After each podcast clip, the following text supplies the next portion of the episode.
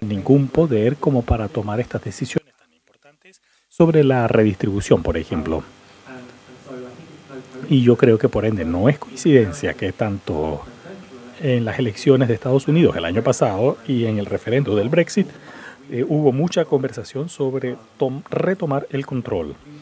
Vamos a retomar el control de nuestras eh, fronteras, dijeron muchos británicos durante el referendo del el Brexit. Y yo creo que lo que existe ahora es eh, una revuelta compleja contra la globalización y en el caso de Estados Unidos, de, la Unión Europea, que es una forma extrema dentro de Europa, toma formas distintas tanto por, el lado, por la izquierda como por la derecha. La izquierda normalmente se queja contra el mercado libre, el movimiento de bienes y de capitales, eh, y también la derecha contra el movimiento libre de personas, contra la inmigración. En el fondo es el mismo patrón que vemos tanto en Estados Unidos, en Gran Bretaña y en otras partes de, la Unión Europea. Entonces yo creo que la pregunta final, y aquí es donde voy a, poner una pausa por el momento, es que esencialmente esta pérdida de control a lo que nos ha llevado la globalización es eh, inevitable, es irreversible, no hay nada que podamos hacer al respecto, que muchos de los que apoyan a la globalización y a la Unión Europea dicen que es así, simplemente es algo que tenemos que aceptar. Los gobiernos no son capaces de controlarlo, así es el mundo en el que vivimos, de cierta forma es algo bueno, simplemente hay que aceptarlo. Y lo único que podemos hacer es mitigar el efecto un poco, pero esencialmente tenemos que aceptarlo. O si hay una forma de repensar la globalización y en el contexto de Europa repensar la Unión Europea a quizás eh, restringir algunas de estas libertades un poco más para que pueda ser sustentable en el largo plazo. Yo creo que esa es la gran pregunta que enfrentan los europeos, pero también es eh, a nivel un poco más amplio la pregunta que enfrenta el mundo.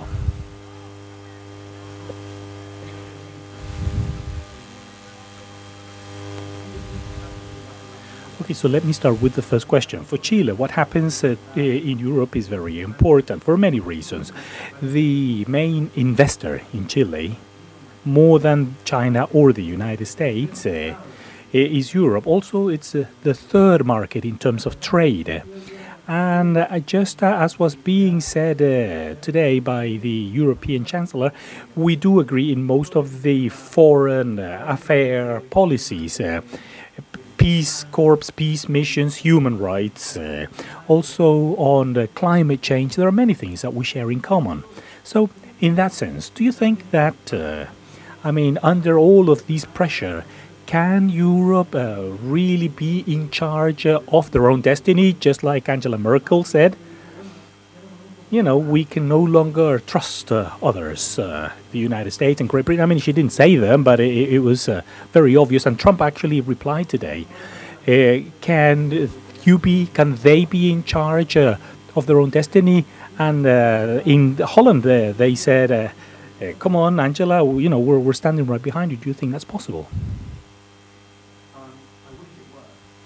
Bueno, me encantaría que fuera así. Yo creo que esa es la tragedia de, de la situación actual. Que ahora que Trump es presidente de Estados Unidos y en particular que ha puesto esta garantía de, de la seguridad de Estados Unidos eh, bajo interrogante. Eh, ya no sabemos eh, muy bien qué va a terminar sucediendo con la OTAN, que es la unión, la organización que permite que, que Estados Unidos participa en el caso de alguna situación bélica. Ya esto no queda tan claro y yo creo que este es justo el momento donde se necesitaría una Europa unida y coherente que pudiese responder ante esta situación y de, manera positiva.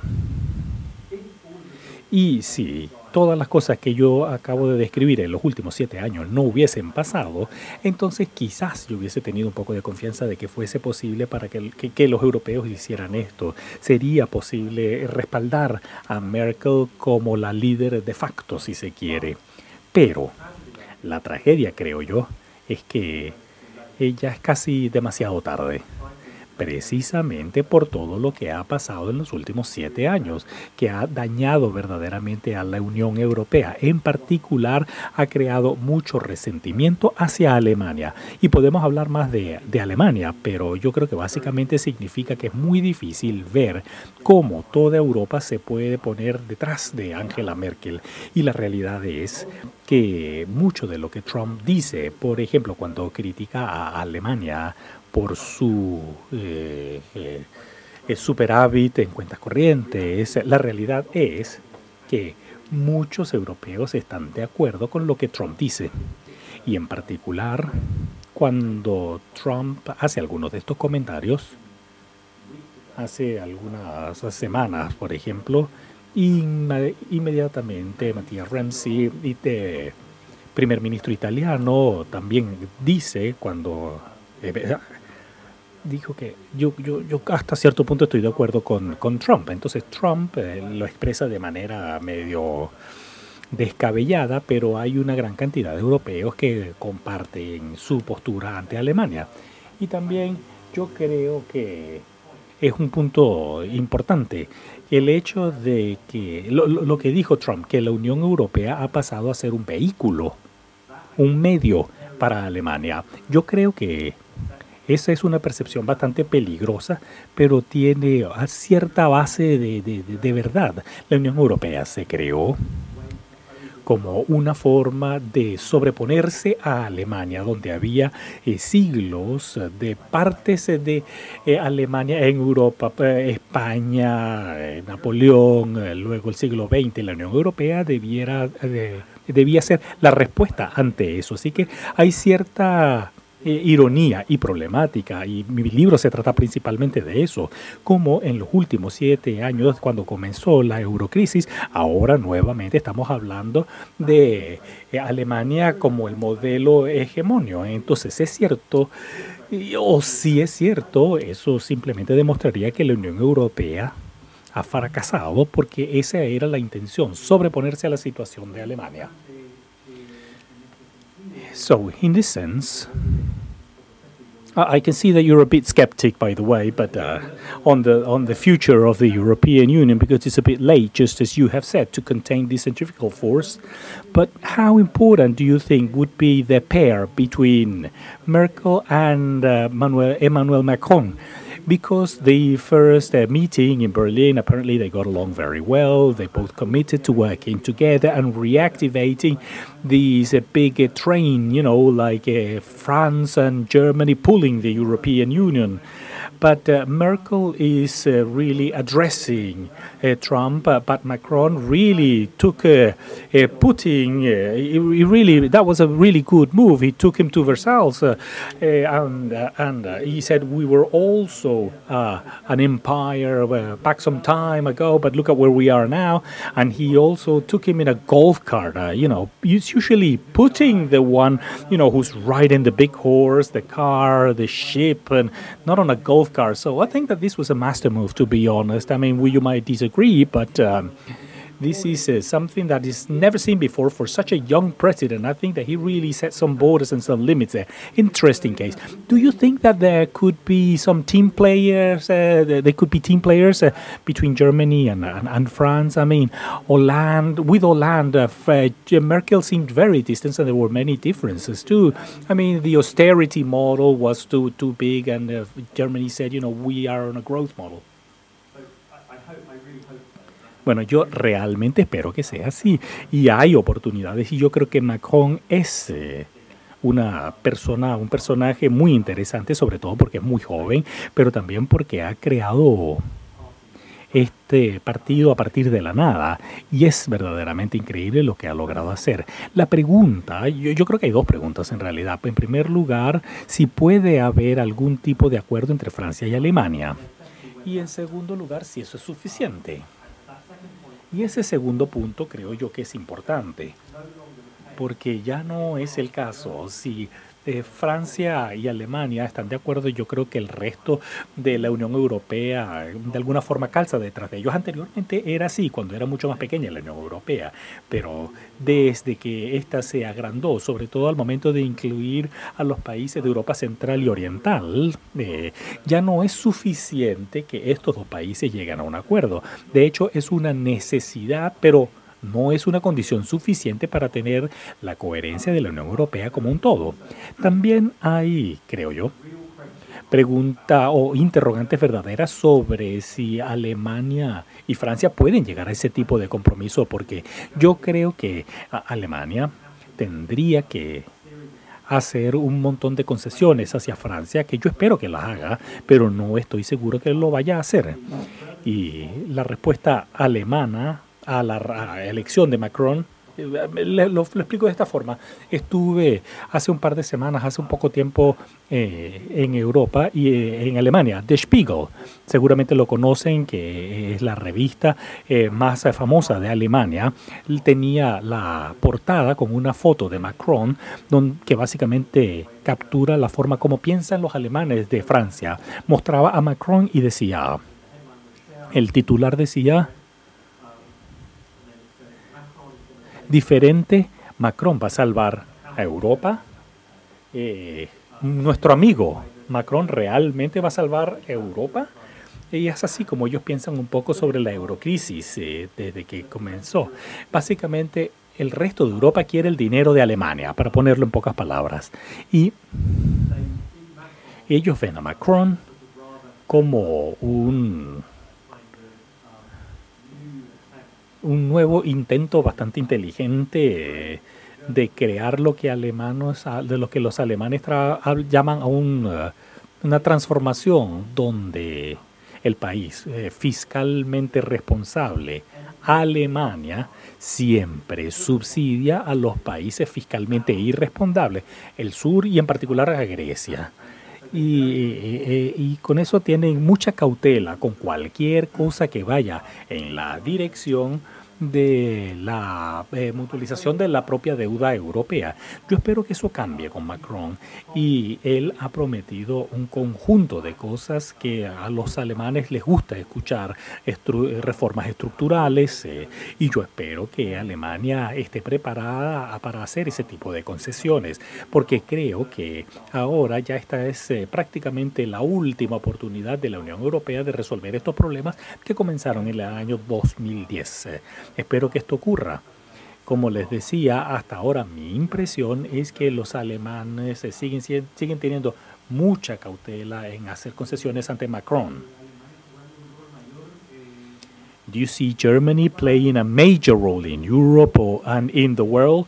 Merkel does have the prestige, she's earned it. Uh, uh, you know, and if surveys are right, uh, and she would be in a good position to win the next elections uh, when considering the position of the Democrat.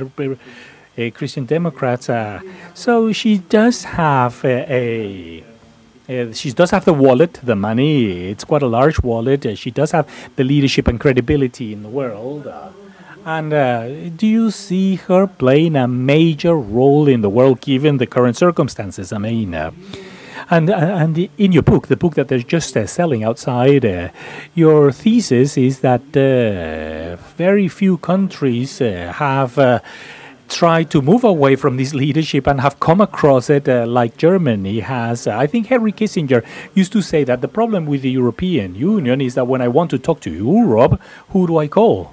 You know, which number should I dial? And now probably he would have to call Berlin. Do you see Germany to play a major role in, in the world?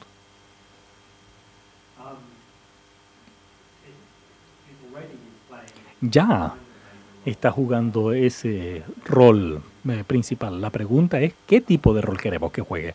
Y yo creo que el tipo de expectativas que tienen las personas de Alemania son muy altas desde la elección de Trump y yo creo que han pasado a ser incluso ya a nivel ridículo.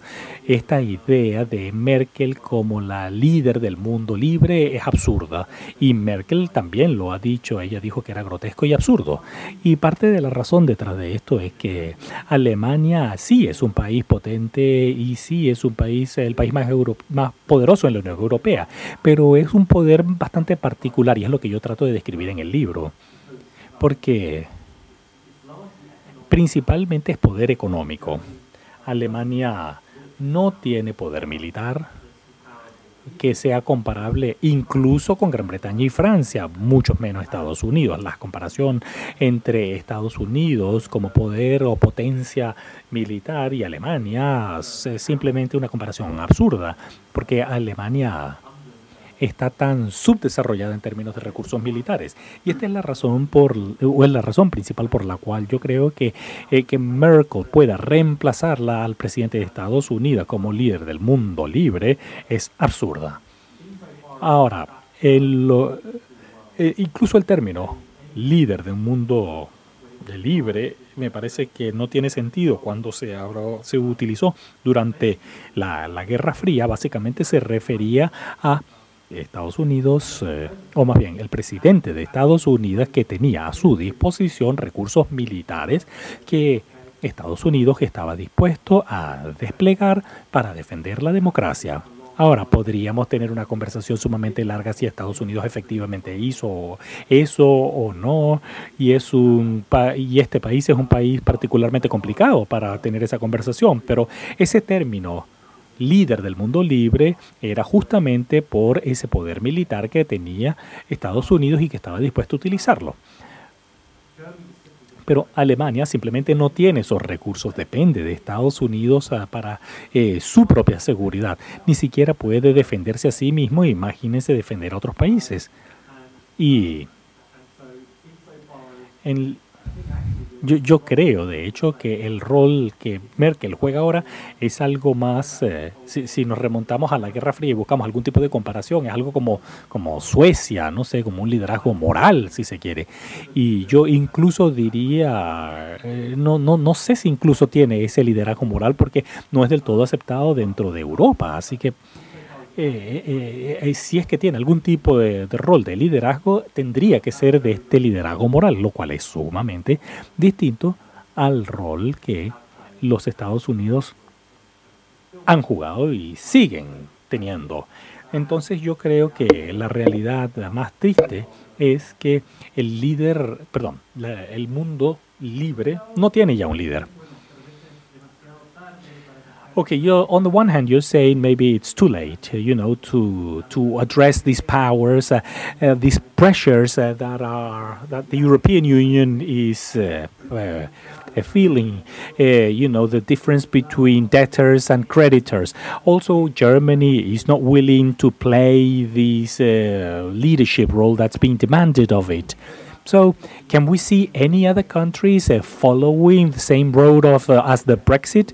How do you imagine Europe now? A smaller Europe, but with those that are better organized, uh, the, those, uh, or, or, or maybe those some of the smaller countries or those who did not originally want to uh, leave will end up leaving and they will form their own clubs. Uh, you know, the, the, to the two two tier Europe, maybe like a first division and a second division. Does it grow? Does it get smaller? How do you imagine it? Esa es una muy buena pregunta y la verdad es que no tengo buena respuesta porque es muy poco predecible hoy en día. Mi instinto es que Gran Bretaña es básicamente un caso especial, como mencioné anteriormente, que tiene una historia bastante particular que significa que en realidad nunca estuvo del todo comprometida con su membresía con la Unión Europea. Se unió bastante tarde y tampoco es sorprendente que sea el primer país en retirarse, como yo lo considero.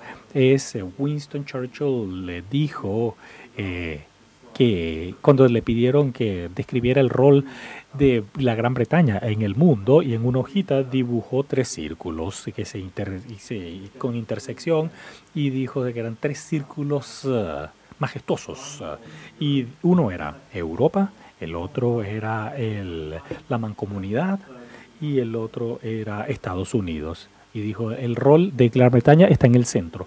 Y eso ilustra que Gran Bretaña siempre ha visto a la Unión Europea como una opción entre muchas. Y si vemos ahora la decisión de, de Gran Bretaña de salirse, en su larga historia de identidad británica y política extranjera, lo que está pasando es que se, eh, se ha cambiado, se ha movido, se ha alejado un poquitito de Europa dentro de estas tres opciones hacia otras. Una de esas otras dos opciones es Estados Unidos, que ahora se ha complicado debido a Trump, pero eso es otra historia. Y en cualquier caso, yo no creo que muchos otros países europeos tengan esa misma opción. Y yo creo que su compromiso con la Unión Europea, a pesar de todos los problemas, es tal que no, no, no, permiten salirse. Yo no veo países saliéndose entonces de la Unión Europea y también dependería hasta bastante eh, qué va a pasar realmente con el Brexit, porque actualmente es un desastre. Y, tanto así que el efecto inmediato del Brexit es simplemente asustar a los otros Estados miembros de la Unión Europea para mantenerse adentro. Y eso se refleja en las encuestas hubo un momento, hace como un año, un poquitito más de un año, donde si le preguntábamos a las, eh, a, las personas, sobre todo en Francia y Holanda, si votarían para salirse, las cifras eran altas, pero han bajado. Pero eso es realmente por temor y para hasta cierto punto yo creo que la razón por la cual ahora las eh, es muy difícil imaginarse que, copiar a Gran Bretaña y salirse de la Unión Europea es por razones de temor. Y yo creo que en el largo plazo eso no es sustentable. No se puede mantener eh, a la Unión Europea unida por razones de temor. Tiene que haber una posición, una, una razón mucho más positiva para mantenerse en ella. Y lo que yo veo que va a ocurrir entonces en los próximos 10 años es eh, un proceso muy largo de estas eh, distintas líneas de fallas, estos contextos que han, ocurrido, que han surgido en los últimos siete años que van a empeorar, en algunos casos podrían algunos resolverse, pero yo creo que este proceso va a seguir durante un largo periodo. Y al final lo que va a ocurrir es que si, eh, si, si la Unión Europea sigue existiendo, no lo sé. So please send us your questions. Uh, their questions are being collected at this time. I would like to give the possibility to other people. But in the meantime, I would like to ask you, you as a British, although you're living in the United States, do you know people or your friends, or relatives or friends that are, for instance, making the decision to leave uh, Great Britain? Because I know the financial institutions, the banking is. Uh, at this time thinking to translate their office at Frankfurt to leave uh, London. And I think that there is more demands for Irish passports. Many British that have Irish origin, they would like to have the Irish passports, and the community passport. Do you know people near you or cases? Because one of the things you would like to see the glass full, uh, half empty or half full. Of those who wanted to leave European Union are seeing the cost now. Now they're thinking, again, if I want to cross the channel and I have to need passport, uh, every time that I go to France or Germany, things change, right? How the perception and the life is changing? Do you have any notion of that? Yo no sé realmente. No conozco a nadie que de hecho esté pensando en irse del Reino Unido como consecuencia del Brexit. Pero sí sé y conozco gente que están tratando de tener un segundo pasaporte. Por ejemplo, un pasaporte alemán o irlandés. Hay una gran demanda por pasaportes irlandeses ahora, como un tipo de seguro, yo creo, ¿no? Yo creo que es algo más bien prematuro, porque yo sospecho que estas, eh, estos temas van a ser resueltos. Y no se va a dar el caso que uno necesite como visa para viajar del Reino Unido a la Unión Europea o viceversa. Yo creo que es eh, de interés de todos de resolver este problema y va a ser resuelto. Y en el peor escenario podría haber algún problema burocrático por el cual uno tenga que pasar, pero no creo que va a impedir que la gente del Reino Unido pueda moverse libremente al reino de la Unión Europea y viceversa. Pero bueno, quizás me equivoque, no lo sé. Quizás estoy siendo muy optimista. Do you still have your own passport, the British passport? Do you still have it or not? Por supuesto. Sí, sin duda. De hecho, solo tengo un pasaporte inglés. no tengo otra opción, lo temo, ¿no? Porque mi mamá es eh, de los Países Bajos e investigué antes del Brexit eh, si yo podía tener un pasaporte holandés, pero resultó que no podía. Así que no tengo más opciones. Así que desgraciadamente voy a estar con mi pasaporte inglés, a menos que yo tenga un pasaporte norteamericano si me quedo más tiempo ya. Y tampoco estoy seguro si quiero quedarme mucho tiempo más en Estados Unidos. Thank you. Now we will read your question. Cristina is asking, what can you tell us about pirate parties? Before Euro and migrations, do you think there is a crisis of opportunities and rights? So pirate parties, can you tell us something about that? Or unorthodox, unorganized political parties? No estoy seguro si comprendo la pregunta. La pregunta se refiere específicamente al partido pirata en Alemania. In general, what can you tell us in general, not only in Germany but also in Iceland? But seems to be an anomaly, uh, something that is quite. What these uh, parties are addressing? Is any pirate party that you can think of? Quizás no comprendí bien la pregunta, pero yo creo que existe un fenómeno a lo largo de la Unión Europea, que esto se remonta de hecho a la pregunta del populismo. El centro político, por así decirlo, la centro derecha y la centro izquierda y esos partidos están de alguna manera siendo eliminados a lo largo de toda Europa. Y ustedes tienen partidos extremistas a la extrema derecha e izquierda, pero también nuevos partidos en el centro que están emergiendo. Y Macron creo que es la mejor ilustración. Si uno ve a la elección francesa, es extraordinario que la segunda ronda de la elección francesa no tuvo ni a los republicanos, el centro, el partido centro-derecha, ni tampoco un candidato del Partido Socialista. Tiene Macron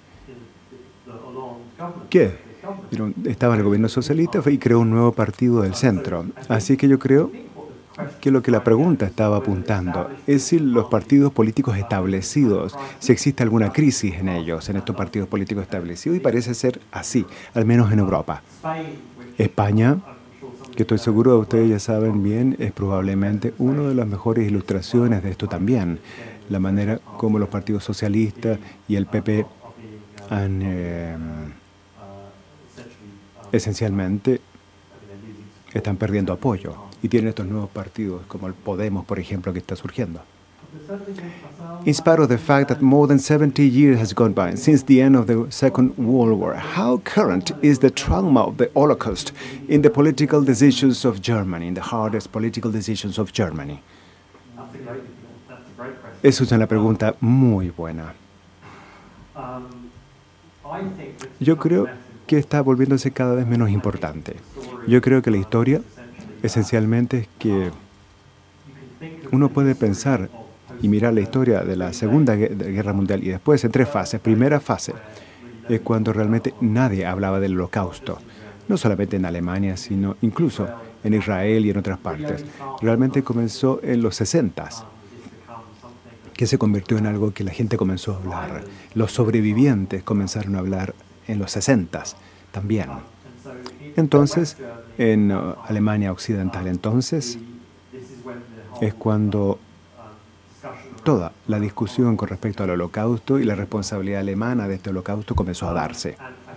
Y yo creo que llega a un punto alto en los noventas, cuando el holocausto estaba como un factor omnipresente en las políticas alemanas. Y la mejor expresión de esto es la manera como inmediatamente después de la Guerra Fría, cuando el centro de Berlín se reconstruyó, el gobierno decidió construir un memorial del holocausto justo en el centro de la capital de Alemania. Es algo extraordinario. Pero creo que lo que ha ocurrido desde fines de los noventas es que el holocausto está poco a poco bajando su importancia. Y por ejemplo, si ven la política exterior alemana, es mi primer libro donde lo menciono, ahora realmente no juega un rol en la política exterior alemana en la manera como sí lo hizo antes, por lo tanto está volviéndose menos importantes. I have uh, Mario Apelus and other people. I will merge these two questions. Mario Apelus asks if Trump uh, leaves OTAN and the NATO, leaves the NATO, or is not committed with the NATO as he mentioned last day, will the rest of Europe allow the Germany manage uh, real weapons, uh, real strategic weapons? And the other question, what uh, is preventing Germany to become a real European leader in terms of uh, the military? Will they have military power, real military power that you mentioned that it doesn't have so far? We know that it's increasing the budget, but do you think they will become a military power? Um, I don't think Mm, yo no creo que Alemania se vaya a convertir en una potencia en, a largo plazo eh, militar ya es una potencia militar de hecho significativa. Ahora, no, no puedo exagerar el punto de la no capacidad alemana de desarrollar sus recursos alemanes. Porque sí, es una potencia militar en ese aspecto ya, pero tiene esta reticencia que se remonta a su historia anterior, a la pregunta que se hizo anteriormente que tiene una reticencia a pensarse, a verse a sí misma como una potencia militar. Y por lo tanto yo creo que la respuesta a la pregunta, que es ¿qué es lo que impide que Alemania se convierta en una potencia militar? Eh, y lo extraordinario, yo creo, es que incluso después de la manera y todos los desarrollos que se han dado en los últimos años, en particular la crisis de Ucrania que ustedes mencionaron al inicio, Crecientemente eh, queda claro que Rusia es una amenaza. Y no directamente hacia Alemania en sí misma, sino que algunos de los países que están en el este de Europa, en particular los estados bálticos. Incluso después de todos estos desarrollos, Alemania sigue siendo reticente a gastar más dinero en defensa. Así es que eh, hay un debate enorme que Trump ha ha sido una parte importante de eso, sobre compartir los gastos dentro de la OTAN. Y Alemania y los países de la OTAN están comprometidos a gastar 2% de PIB en defensa y Alemania gasta menos de 1,2%. Y se ha criticado mucho por parte de los Estados Unidos y por otros países europeos este hecho, por no gastar lo suficiente. E incluso ahora, que existe esta duda sobre esta garantía que proporcionaba Estados Unidos de seguridad, hay una reticencia enorme en Alemania de gastar más en su seguridad. Y es un factor enorme ahora en la campaña de las elecciones. Hay elecciones alemanas en, septiembre en Alemania y los uh, demócratas, eh, el, partido de oposición, eh, han rechazado de hecho, de comprometerse a esta meta de un 2%. Y muchas personas en Alemania están de acuerdo con esa posición de los socialdemócratas. Así que creo que va a pasar mucho tiempo antes que Alemania y esta actitud alemana hacia el uso de la fuerza militar cambie. We have two questions that are similar. Maria de Los Angeles, uh, tell us something interesting because we have talked about the European Union, that is a supranational entity, and the nation states, Germany, France, etc. But she asked, what happens with the kingdoms, the monarchies? Will they disappear? And if so, when? Because so far they have survived with more or less health, and that leads us to a monarchy and a kingdom that is the United Kingdom. And she asked, what happens with Scotland, Northern Ireland, Wales? Ireland itself, but basically the argument to convince the Scottish in the last referendum for not to leave the United Kingdom was that if they leave, they would leave the European Union. But now they find a paradox that the United Kingdom is leaving the European Union. What will happen to monarchies? Son dos preguntas básicamente. Una se trata sobre las monarquías dentro de la Unión Europea y la otra sobre el futuro del Reino Unido, ¿no es verdad? Así que la primera pregunta sobre las monarquías es una pregunta muy interesante, no me la habían hecho antes. Yo no sé lo que va a pasar con las monarquías. Yo supongo que sí van a seguir existiendo hasta que lleguen a un punto donde ahora se va a ver muy poco probable que uno tenga algún tipo de unión política, en otras palabras, la creación de algo como los Estados Unidos de Europa, por ejemplo, como una república europea. Entonces vamos a tener la pregunta, ¿de quién va a ser el jefe de Estado? ya va, a ser una monarquía, una república, y luego creo que va a haber una pregunta real entonces sobre las monarquías europeas. Pero eso se ve muy poco probable. Y esta no es la razón más importante por la cual una república europea se vea poco probable. Pero una de las razones, además, es que las personas en los Países Bajos, en Suecia y otros países están muy adheridas a, a sus monarquías muy apegadas a ella. Y no sé si los monarcas de Europa realmente están preocupados sobre perder eh, sus tronos. Yo no creo que suceda. Y el futuro del Reino Unido, sí, como usted dijo, Juan Pablo, existe esta situación extraña donde el Reino Unido está dejando la Unión Europea y esto aumenta la probabilidad que Escocia deje el Reino Unido. Así que eh, el Reino Unido se va de la Unión Europea y eso lleva a la que el Escocia se vaya. Y lo, el Partido Conservador en el Reino Unido, que está liderando el Brexit, el Partido Conservador siempre estuvo a favor del Reino Unido. Entonces, un primer ministro conservador va a ser responsable de que se desmorone el Reino Unido. Es, algo muy extraño, ¿no? pero yo no sé si voy a ver eso. Habiendo dicho eso, aún no está claro. En primero, si va a haber un referendo en Escocia para dejar el Reino Unido. Y segundo, incluso si hubiese un referendo, realmente no queda claro si los escoceses van a votar por salirse del Reino Unido. Hasta ahora no está claro. Y hay buenas razones para pensar que los escoceses no van a querer dejar el Reino Unido.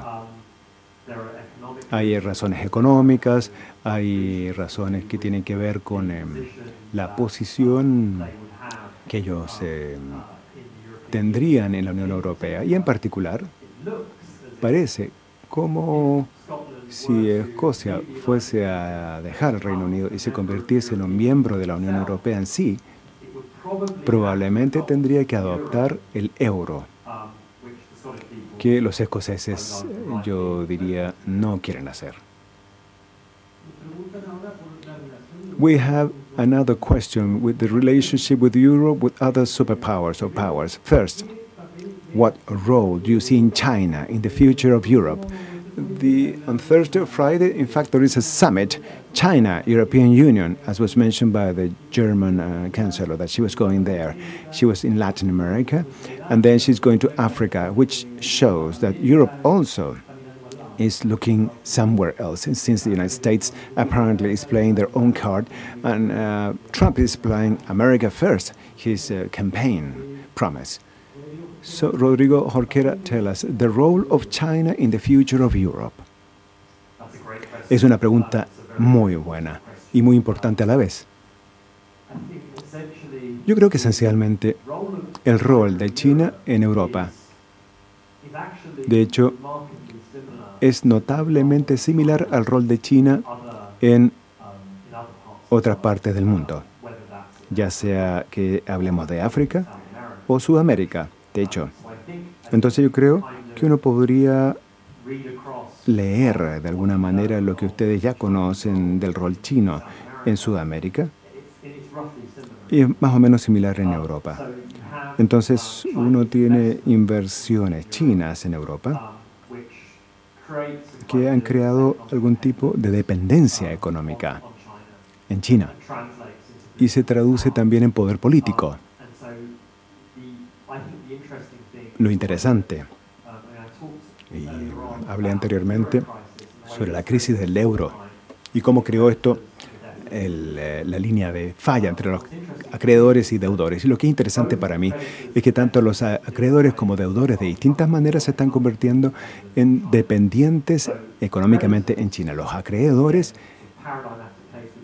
que Alemania podría ser un caso paradigmático, crecientemente está dependiendo de un mercado exportador a China y está vendiendo cada vez más autos, maquinaria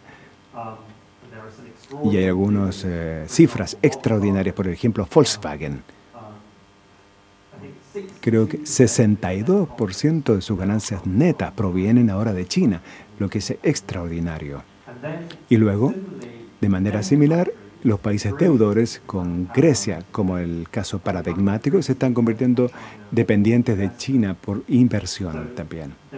Por lo tanto, tenemos estas diferencias, distintas maneras los Estados miembros se están convirtiendo crecientemente en dependientes de China. Y uno ya puede ver las consecuencias de esto. Por ejemplo, en la manera como la Unión Europea ya no habla tanto de los derechos humanos como lo solía hacer ante China.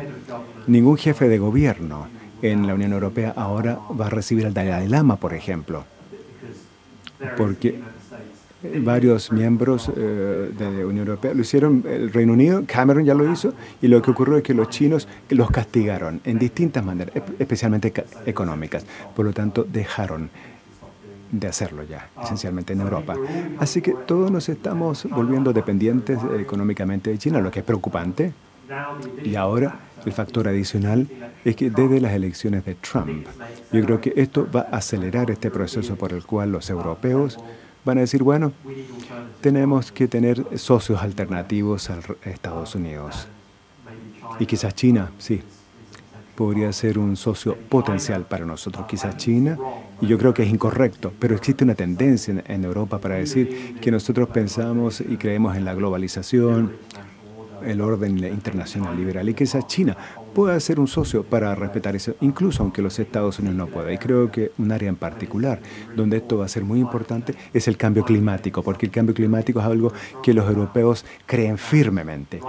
Y eh, de manera correcta o incorrecta, ven a China ahora como un socio más importante o más confiable, digamos, que los Estados Unidos y que Trump. What do you think about the relationship of uh, China and the United Kingdom, China and India too.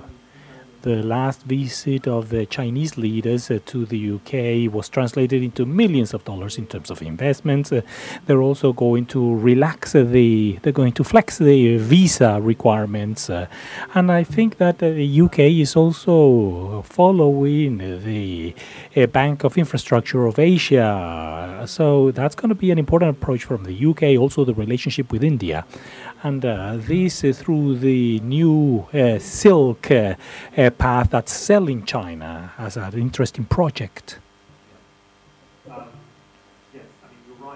Sí, están en lo correcto que Gran Bretaña en los últimos años ha tenido una, un enfoque cada vez más, más de, de mayor simpatía hacia China y sobre todo bajo el liderazgo de David Cameron. Eh, la meta era básicamente tornar a la ciudad de Londres en el centro del comercio. Y, pero yo también diría que todo esto comenzó con Alemania, porque Alemania fue el país o fue el primero en tratar de desarrollar esta relación especial con China que, que, acaban de describir. Y esto fue principalmente en función, tal como yo he descrito, a las exportaciones de Alemania hacia China, pero una relación política muy estrecha también. Y yo creo que esencialmente lo que David Cameron trató de hacer era competir con Alemania eh, en torno a, a, China, porque Gran Bretaña es un gran exportador, como lo es Alemania, lo hizo tratando de utilizar distintos métodos y eso es eh, básicamente, por ejemplo, servicios financieros en la ciudad de Londres, pero yo creo que es una tendencia más bien preocupante. Okay, and here we are also asked on how, how do you see in the future of Europe the relationship with Russia? It seems like it's uh, very tense at some point in time, but we know that uh, Europe depends uh, from Russia. 30% of their gas uh, is used in Germany. I mean, they're big buyers, they're big uh, car buyers uh, also because of their quality. So, how does, does this fall within the big puzzle? We can see that Putin seems to be very firm with regards to his conviction, very popular in his country 80, 90% approval. I mean, he's the strong uh, leader that uh, Russia expects to see. That's the vision of the Russian uh, leadership. But do you think that this relationship can get even more complicated, or do you think that it could promote the unity of the European Union, which apparently seems to be the result? Apparently, they get together because they have a common enemy. That's what history has taught us. Sí, yo creo que eso es cierto. Pareciera que ese ha sido el resultado en los últimos años desde la crisis de Ucrania. Eh, algunos hablan sobre Putin eh, como un federador externo, es decir, él ha forzado a que los europeos se unan y hasta cierto punto eso es verdad, pero también ha habido estas tensiones nuevamente entre algunos estados miembros de la Unión Europea y al, cada uno de ellos eh, tiene una relación económica distinta con Rusia, como usted bien ha descrito, algunos dependen más de Rusia que otros, eh, bien sea por energía o en términos de exportaciones, pero también hay países que tienen distintas culturas estratégicas, distintas memorias colectivas y distintas identidades. Y todo eso afecta la forma como los países piensan sobre Rusia y en particular afecta eh, el punto de cómo la gente ve a Rusia como una amenaza. Algunos lo ven más y algunos lo ven menos como una amenaza. Y también existe el potencial de que eh, Rusia termine dividiendo a Europa. Actualmente tenemos este factor adicional que ha complicado la cosa aún más, que es la poca predictibilidad de Trump y sus eh, relaciones con Rusia. Eh, en los últimos tres años, desde que empezó la crisis de Ucrania, las discusiones siempre han ido en torno a, o todo ha estado basado en el supuesto de que los estadounidenses siempre son muy duros con Rusia y Europa más bien débil. Entonces siempre había este temor constante de las uh, sanciones económicas que tanto Estados Unidos como Europa habían impuesto a Rusia, que en algún momento eh, Europa simplemente iba a relajarse porque iban a ser sumamente muy costosas en términos de exportaciones. Ahora tenemos esta situación tan extraña que sigue todavía haciendo que mi cabeza no termine de comprender lo que de repente es Estados Unidos quien es muy bando, muy débil con Rusia. Parece que incluso le temen, aunque todavía no ha pasado nada, pero pareciera que ahora son los europeos los que se ven muy fuertes. Eh, son ellos los que están diciendo tenemos que mantener las sanciones. Eh, eh, económicas porque están eh, en contra de la, la, de, Crimea y también las concesiones. Eh, eh, Ucrania eh, occidental, y de repente es al revés, entonces pareciera que todo es muy poco predecible. Y si Estados Unidos en algún momento levantara las sanciones contra Rusia, entonces sería sumamente difícil que los europeos continuaran, y yo creo que también vale la pena señalar que hay muchos europeos que han estado muy poco contentos con este enfoque tan agresivo hacia Rusia en estos últimos par de años y les encantaría levantar las sanciones. Y una buena ilustración de esto es en la elección presidencial de Francia, donde básicamente de los cuatro candidatos líderes, tres de ellos eh, eran muy pro-rusa.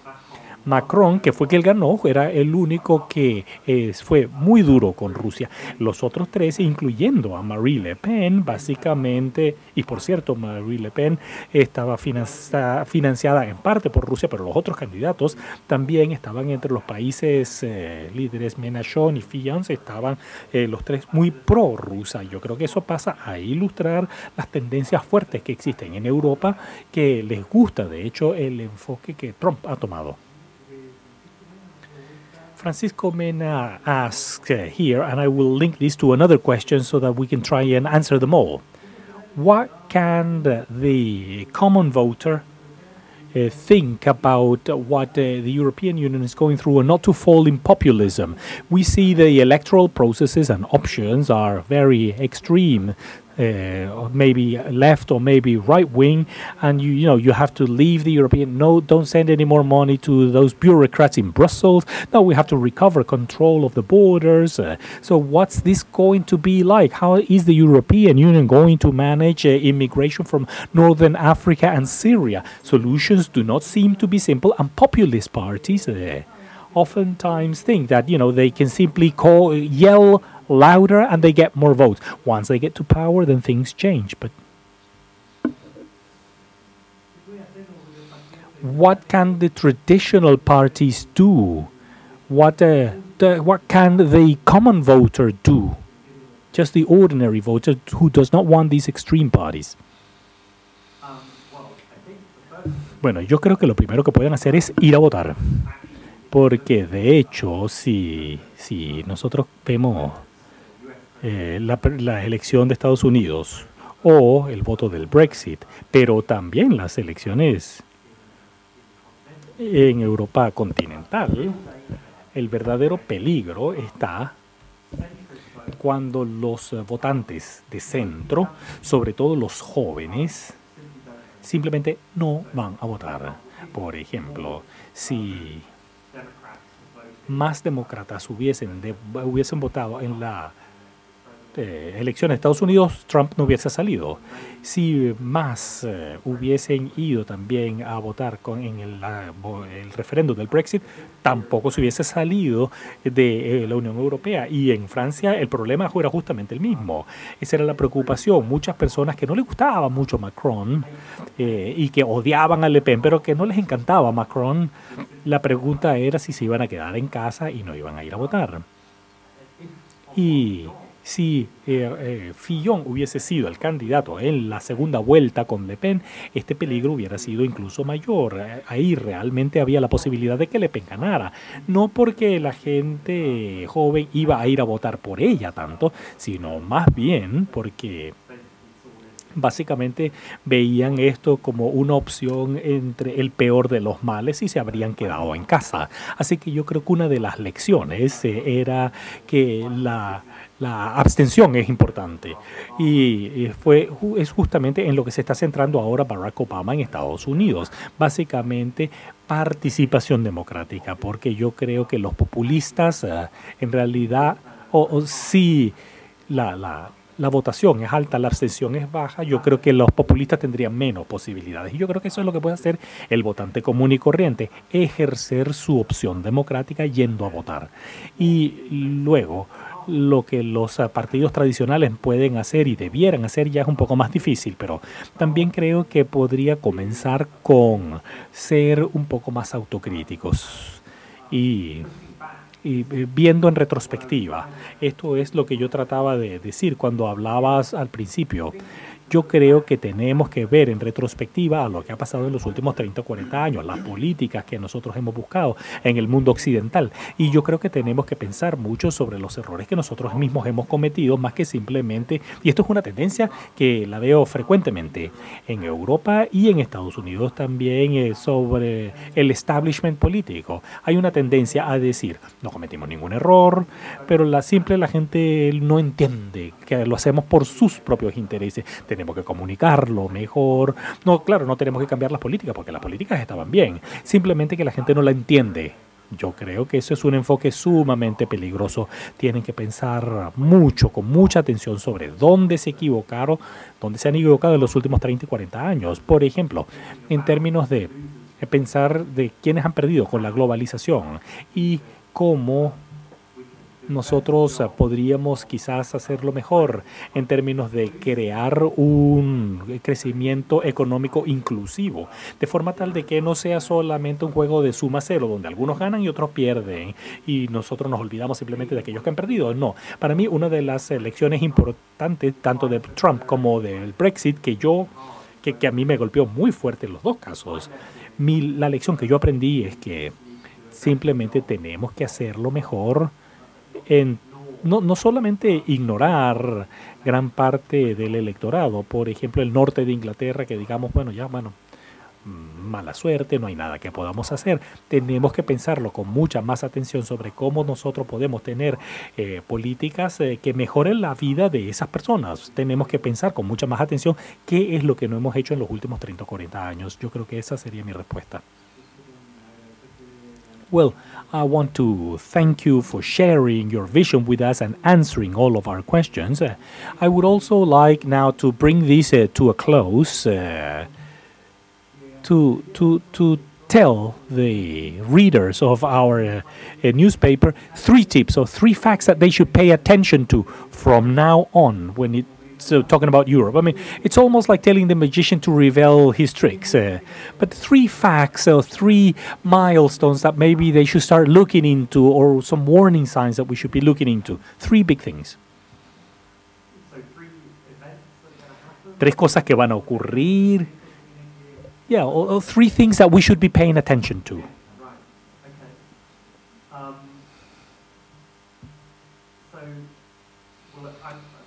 A ver, en primer lugar, yo tengo mucho sesgo porque soy británico y vivo en Estados Unidos. Pero yo creo que hay algo muy extraño, pero también sumamente importante e interesante está ocurriendo en estos dos países.